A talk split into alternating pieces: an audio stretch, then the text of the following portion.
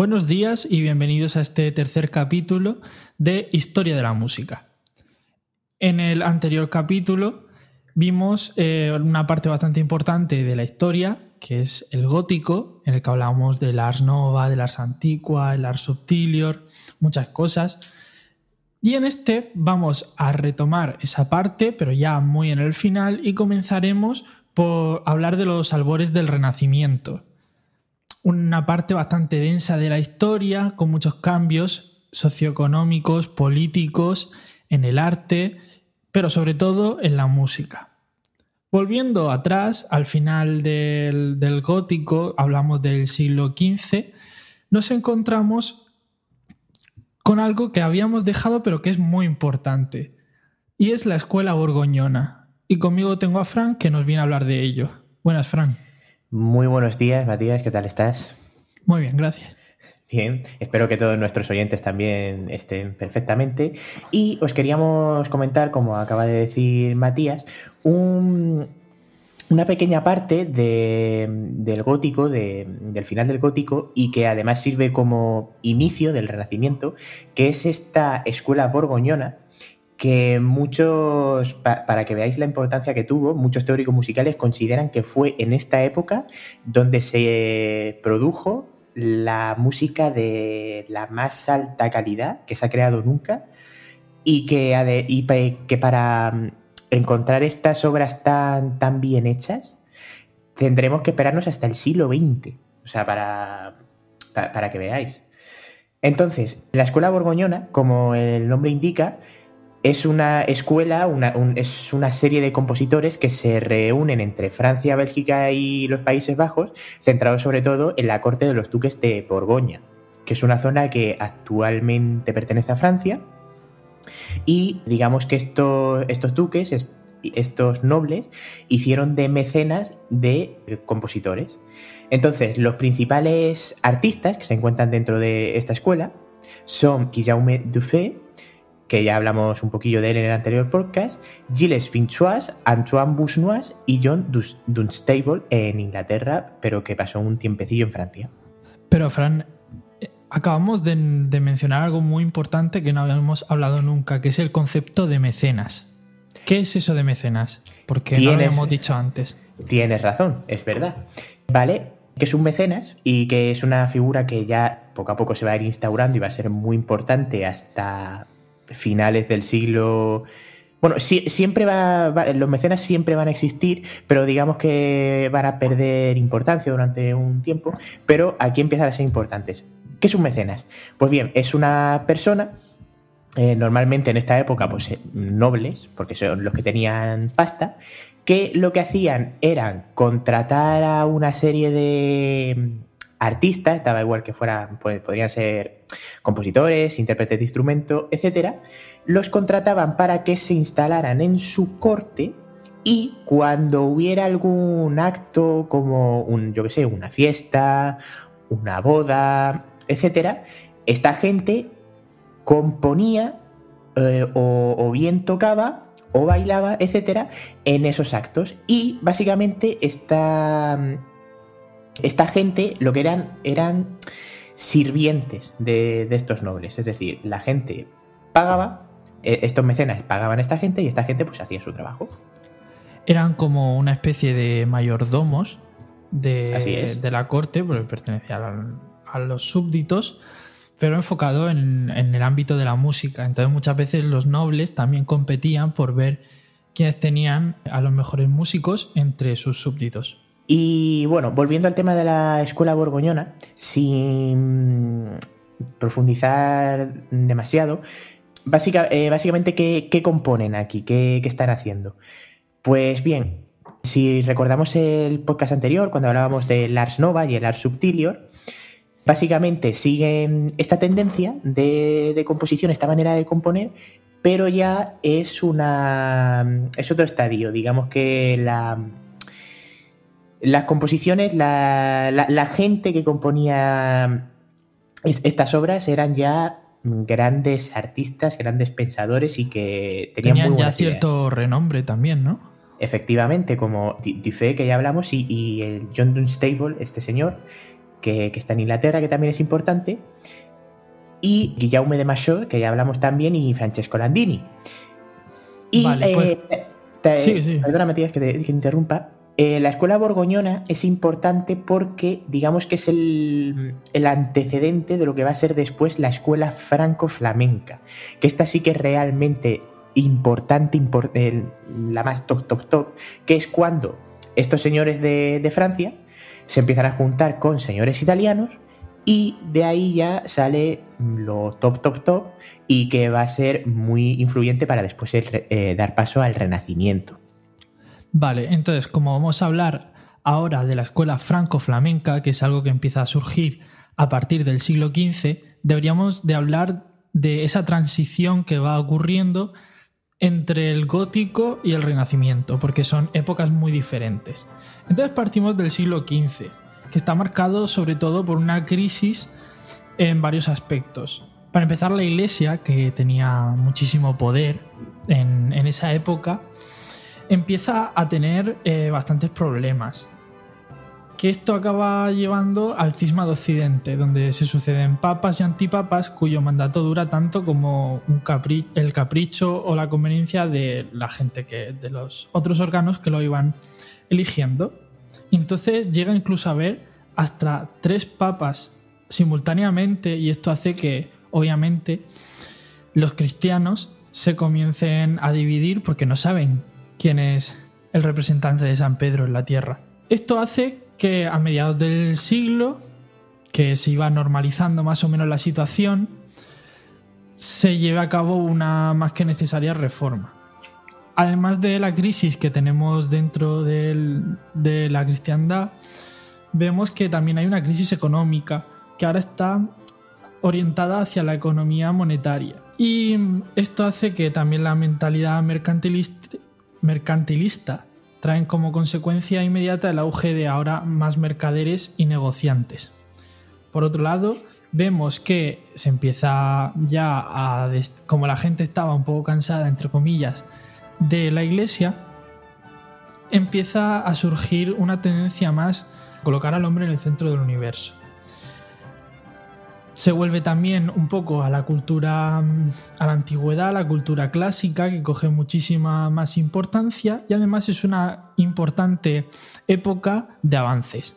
Para empezar, al final del siglo nos encontramos con el descubrimiento de, de América, cuando llega Cristóbal Colón en 1492, lo que permite que el mundo tal y como se conoce en esa época en Europa, pues se expanda muchísimo y ya vemos como poco a poco va a ir evolucionando una sociedad muy marcada por el imperio español, que va surgiendo, sobre, que se da sobre todo en el siglo XVI, y una cultura que ya va reemplazando todas esas costumbres medievales poco a poco, poco a poco, poco a poco, hasta que nos plantamos definitivamente en el Renacimiento. Podríamos marcar el final de la, de la Edad Media en ese descubrimiento en el que acabo de nombrar, en el de Cristóbal Colón, o también podría ser en la caída de Constantinopla, que como sabemos el imperio romano había sido eh, partido en dos, pues la parte del imperio romano de Oriente, que es el que había aguantado, cae definitivamente en manos de los turcos. Y así será hasta bastante después. Entonces con esto ya nos plantamos en el Renacimiento, como ya he dicho, muy marcado por la cultura clásica, el hombre vuelve a ser el centro del mundo. Y ahora encontramos bastantes cambios. Por ejemplo, ahora en la literatura, nunca antes había cogido tanta importancia, ya que empieza a haber más difusión.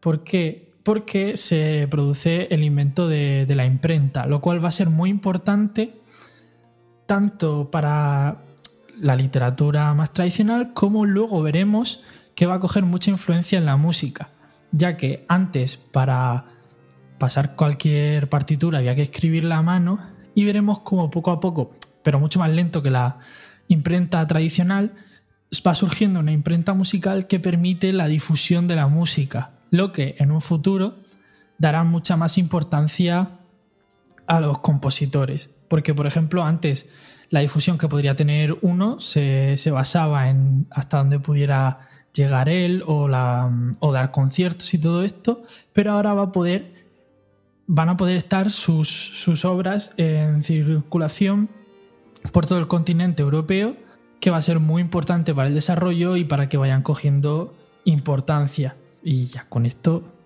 estaríamos plantando las bases del Renacimiento. Entonces ya podemos empezar a hablar de una escuela franco-flamenca que se da en estos albores del Renacimiento y que van a traer bastantes novedades. ¿No es así, Fran? Aunque viene derivado de la escuela borgoñona. Así es.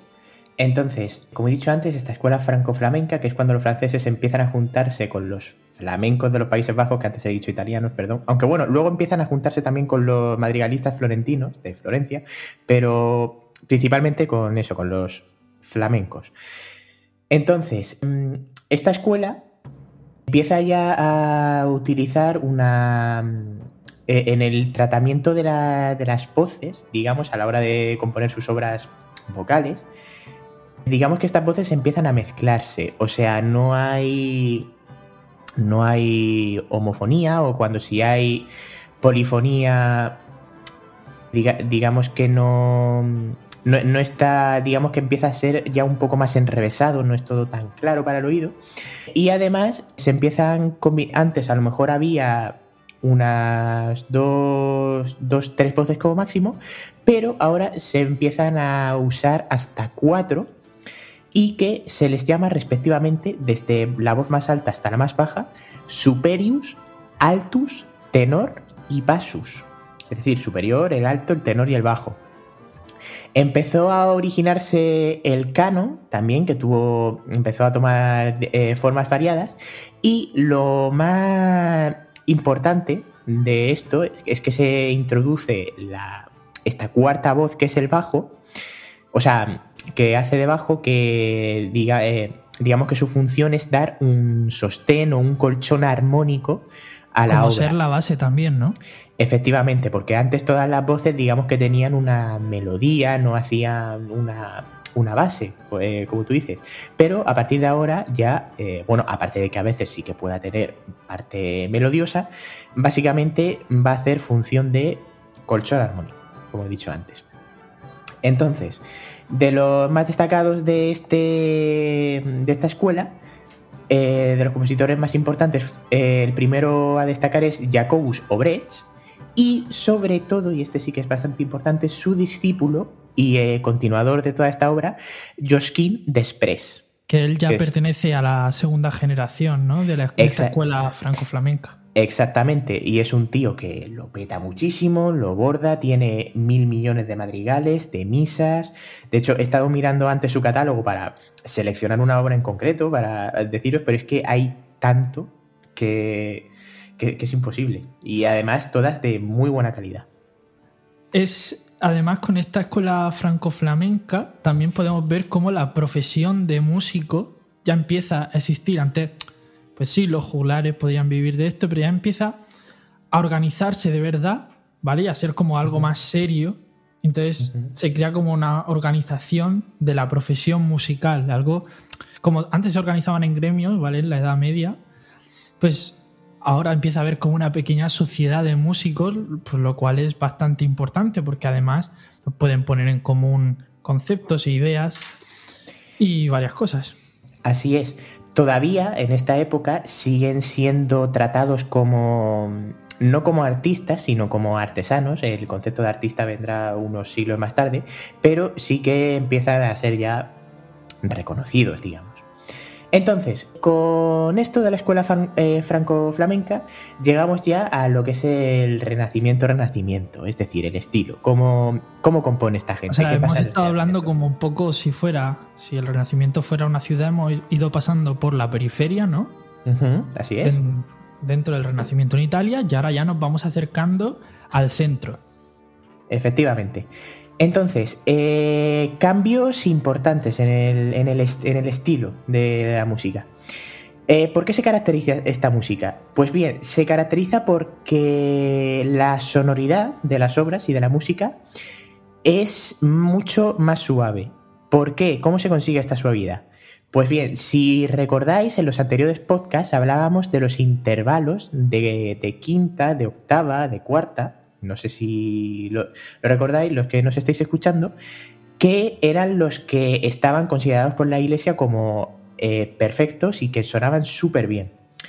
Pues bien, en el Renacimiento se empieza a utilizar, a utilizar y a instaurar y a ser aceptado como bueno el intervalo de tercera. O sea, antes este intervalo estaba considerado como semiconsonante.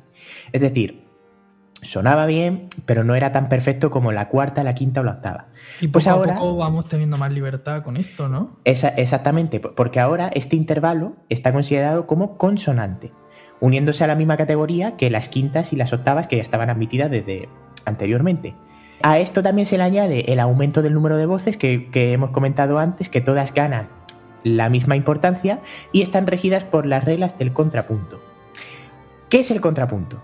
Antes de... vale, cuéntanos. Pero espera, estas voces creo también, ¿no? Que eran dobladas muchas veces por instrumentos para acompañarlas. Así, así es, así es. Ah, porque no, ahora tenían, no tenían por qué hacer lo mismo exactamente, pero muchas veces, aparte de tener un bajo, tenían otros instrumentos que iban intercalando y que iban doblándolo. Efectivamente, además ahora... ahora puedes hablar del contrapunto. Ahora hablaremos de los, instrumentos porque también hay un gran cambio en esta época. Pero bueno, el contrapunto, ¿qué es el contrapunto? Bien, digamos que. Supongamos que yo tengo una melodía cualquiera, vamos, una que conozcamos todos, cumpleaños feliz, ¿vale? La, tenéis en la cabeza. Tenemos la línea principal, pero si solo. si yo como compositor dejo solo una línea principal, pues la obra se queda un poco sosa.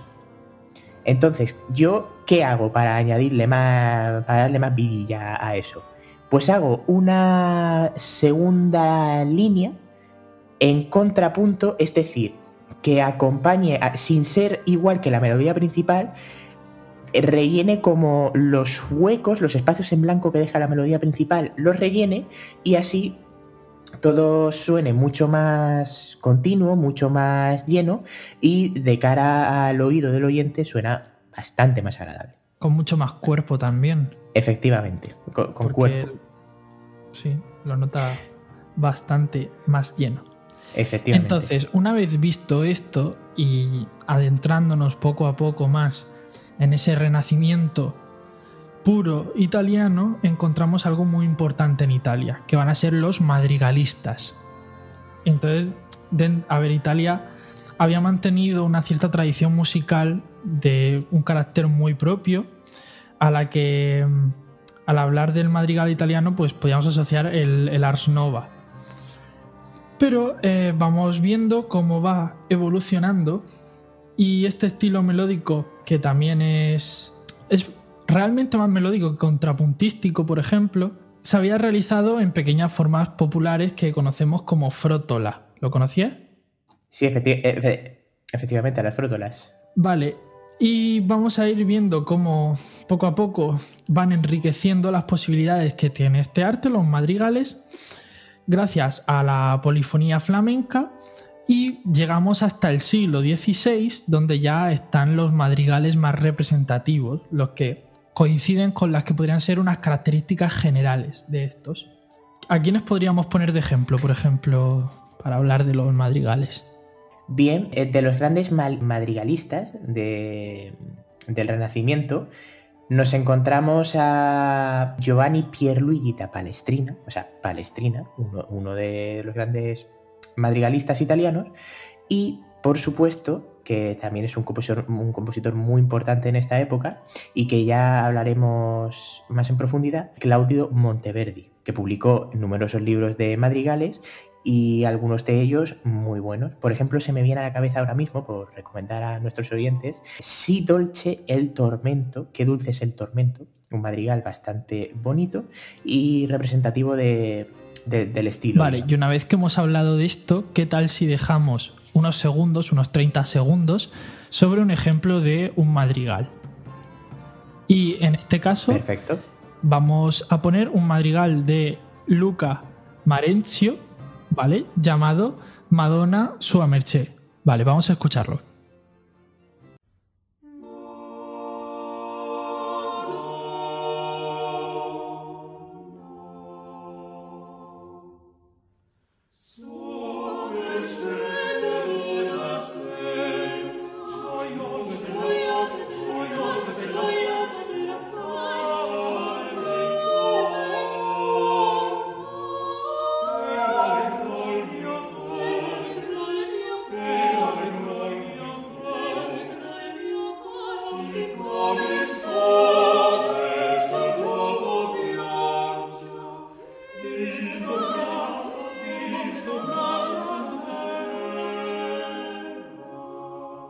Vale, ¿qué te ha parecido, Fran?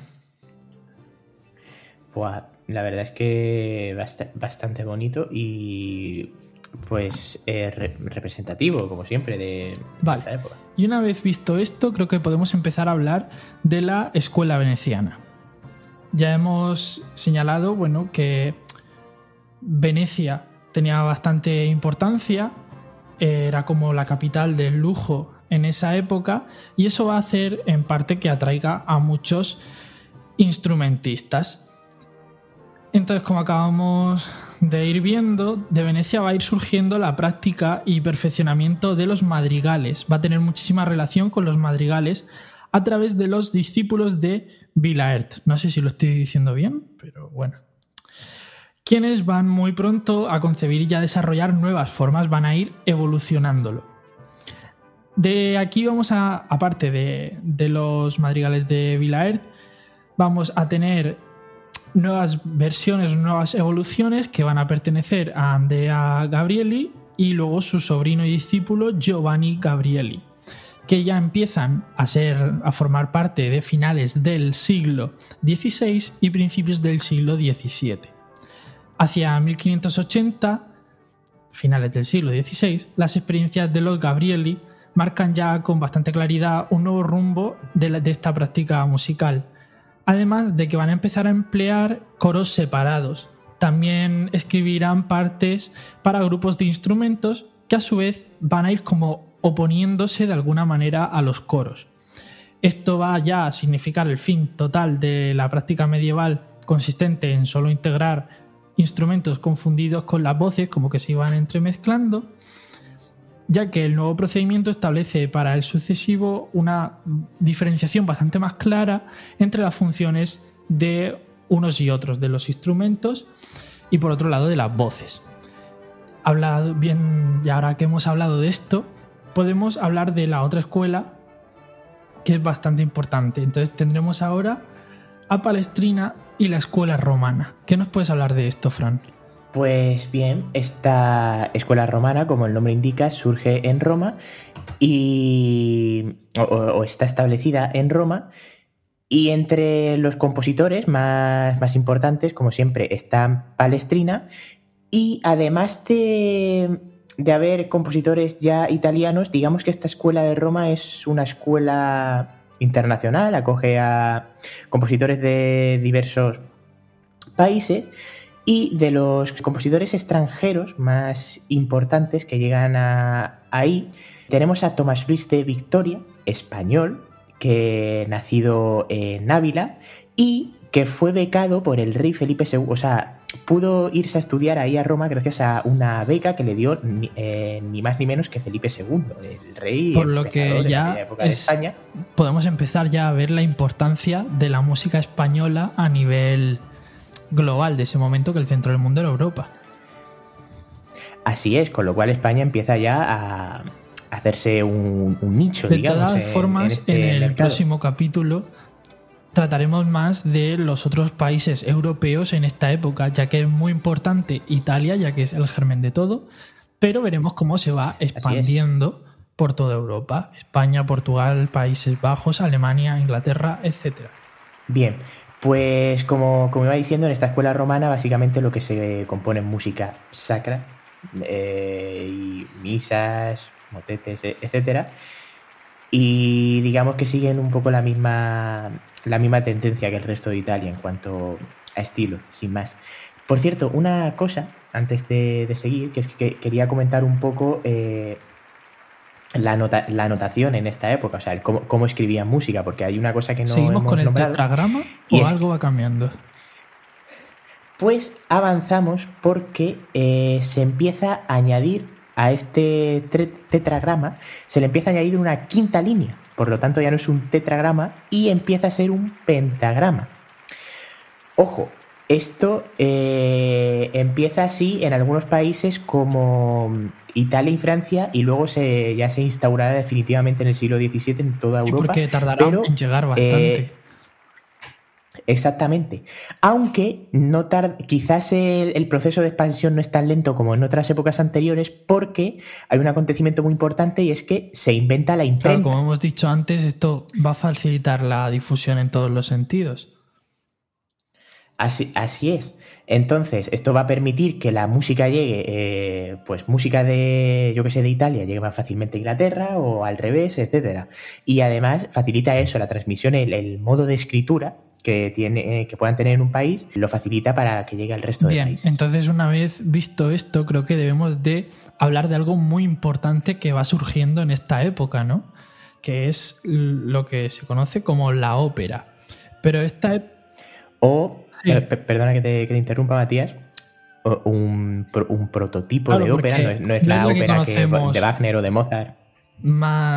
la, que se hacen, se sacan más los tópicos, ¿no? Es algo bastante diferente. Y exactamente estas óperas, digamos, están basadas, se, se, vuelve, recordamos que estamos en el Renacimiento y hemos dicho que se vuelve a lo clásico a lo, de épocas, eh, a la Entonces, Grecia, Roma. Se suelen representar mitos, ¿no? Y leyendas de la antigua Grecia, de la antigua de la antigüedad clásica. Así es. Entonces, podríamos poner un ejemplo eh, para representar mejor, pero antes danos unas breves características. Bien, las características fundamentales de, de lo que comienza a ser la ópera aquí en el Renacimiento es básicamente el renacimiento valga la redundancia, de la tragedia griega. ¿En qué consistían las tragedias griegas? Pues bien, básicamente se, pues como el nombre como el nombre dice, es una tragedia, se estructuran en, distintas partes que se les suele llamar actos. Pueden tener. normalmente en esta época solían tener unos 3-4 actos. Luego, dependiendo del país, eh, digamos que la ópera es distinta y conforme vayamos pasando el tiempo se, irá haciendo distinta. Eh, pero eso, básicamente está eh, dividida en actos y estos actos, antes, o sea, el primer acto está precedido de un prólogo o de un preludio u obertura. Vale, luego cómo irá continuando. Entonces, eh, tendríamos la abertura y eh, inmediatamente después de la abertura tendríamos el primer acto, segundo acto, tercer acto, cuarto, eh, cuarto acto, etcétera, en los que en cada acto se divide la, historia que vamos a contar, el mito, el, que, lo que queremos contarle al oyente. Perfecto. Entonces, creo que lo mejor es ilustrarlo con el ejemplo. Por eso hoy os vamos a hablar de una ópera muy famosa, que es El mito de Orfeo de Monteverdi. Ya que estamos hablando sobre todo de Italia, pues vamos a hablar de la más famosa. Entonces... Hay que, perdona que te interrumpa, hay que decir que esta es la, que está considerada por muchos como eh, la primera o de las primeras óperas como tal, porque antes se, se habían hecho, digamos, música, música escénica con algún tipo de representación, pero no eran consideradas óperas. Esta sí que sí ya tiene estructura de ópera. Perfecto. Entonces, vamos a poneros ahora la obertura de esta ópera, pero antes os voy a contar de qué trata el mito de Orfeo. Orfeo es el dios cuya música pues, era maravillosa y se enamora de una ninfa que es Eurídice. Ella también se enamora de él y ambos son muy felices. Entonces, esto va a hacer que la música de Orfeo mejore aún más. Orfeo era muy.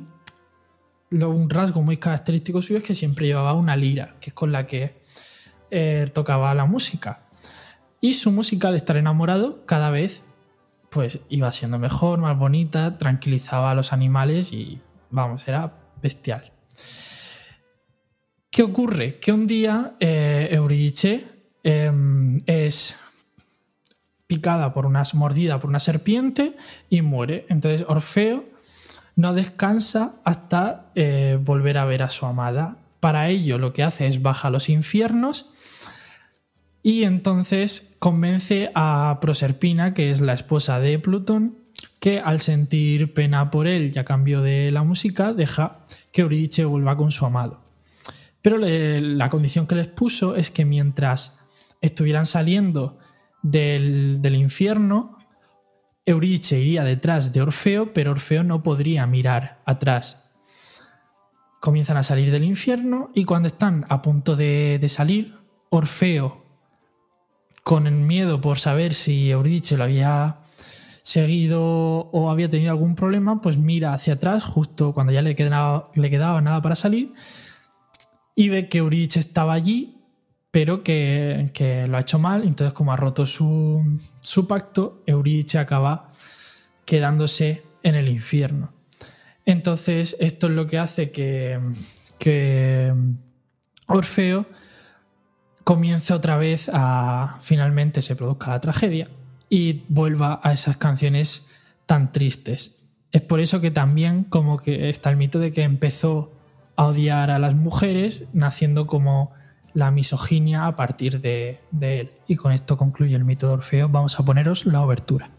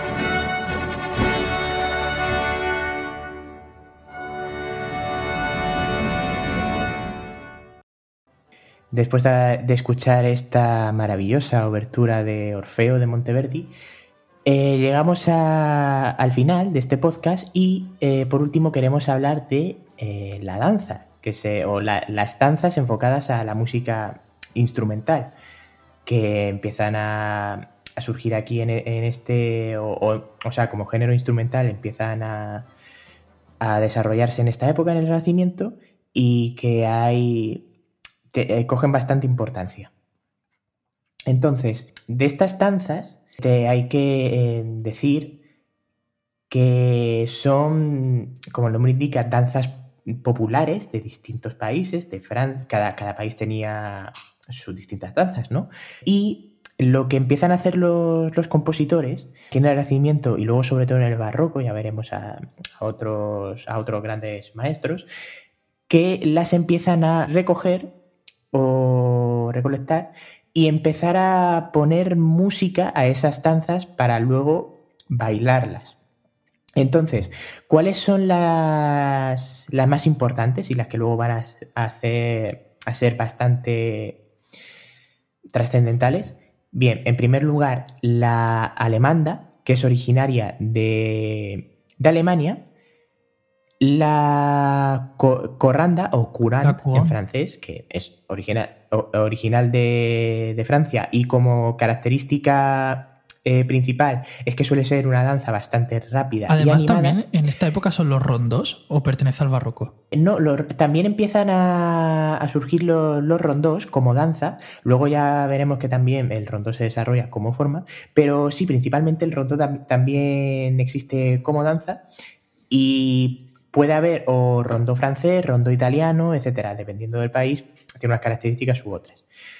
Entonces, el rondo, también gracias por la aportación, Matías. La gallarda, que, que, bueno, la gallarda puede ser varias cosas, ¿no? Pero en este caso es, es un baile. Y eh, originaria de, de Italia, la pavana, que es originaria francesa y es un poco más, eh, es, suele ser más pausada y más lenta. Y como última danza también eh, importante, la zarabanda o sarabanda, que esa es española, y también decir que, bueno, es, lenta, eh, ternaria, y durante mucho tiempo estuvo perseguida por la Inquisición aquí en España porque la consideraban una especie de danza pues prohibida. O sí, normalmente lo nuevo asustaba a la iglesia. Efectivamente. Eh, y eso, básicamente estuvo mucho, mucho tiempo perseguida, pero luego ya se, bueno, se empezó a ser más tolerante y fue de nuevo admitida eh, dentro de la música. Perfecto. Entonces, una vez que hemos visto las formas que van surgiendo, tenemos que hablar también de los instrumentos, de cómo van cambiando, ya que como instrumento de tecla tenía una gran importancia el órgano, pero se empieza a desarrollar otros instrumentos de tecla que ya no están mm, enfocados en dirigir aire hacia tubos, que es como funciona un órgano, que es un teclado que conecta unos tubos, sino que empieza a surgir un mecanismo que consistía en golpear con un borde de metal sobre unas cuerdas tensas, que va a ser como el antecedente a lo que conocemos hoy en día, que es el piano, ¿vale? Pues su antecedente se llamaba el clavicordio es muy importante porque luego irá evolucionando. Luego tenemos que si en lugar de golpearlas, el teclado servía para puntear las cuerdas, como por ejemplo en una guitarra, ¿vale? Este teclado pasa a llamarse espineta cuando tiene un contorno más anguloso o virginal si es un contorno directamente cuadrado. Todo esto va a hacer que se vaya desarrollando y se acoplará un segundo teclado, lo que ampliará también el registro y se llamará clavicémbalo, clavecín o simplemente clave. Un instrumento que va a ser muy importante ya que va a ser el gran, el, gran surgimiento en el Renacimiento y el instrumento que va a dominar básicamente en el Barroco. Entonces creo, Frank, que nos has traído un ejemplo del clave, ¿no? Así es, he seleccionado una pequeña obra del compositor Frescobaldi, compositor italiano, que compuso muchísimo para, este, este instrumento y que me gustaría que le echarais un vistazo. Perfecto, vamos a escucharla.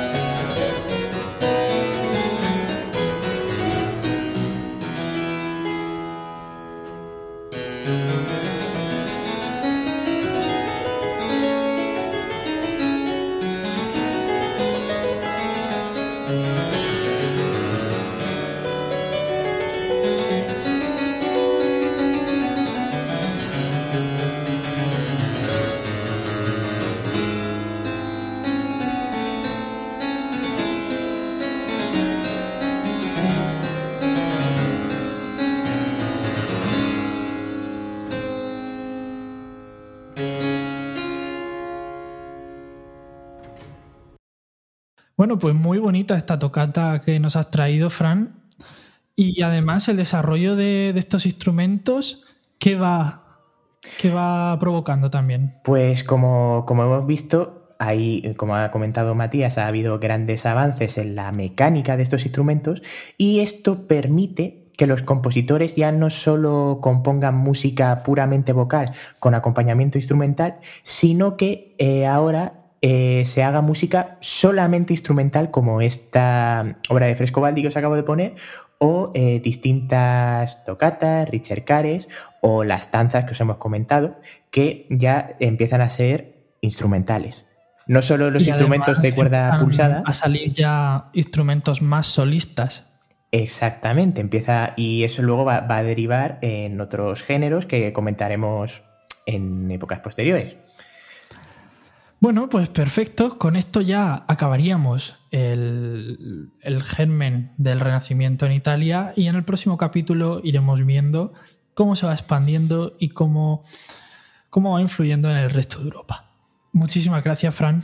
Muchísimas gracias a ti una vez más, como siempre, y nos vemos la semana que viene. Hasta la próxima. Adiós.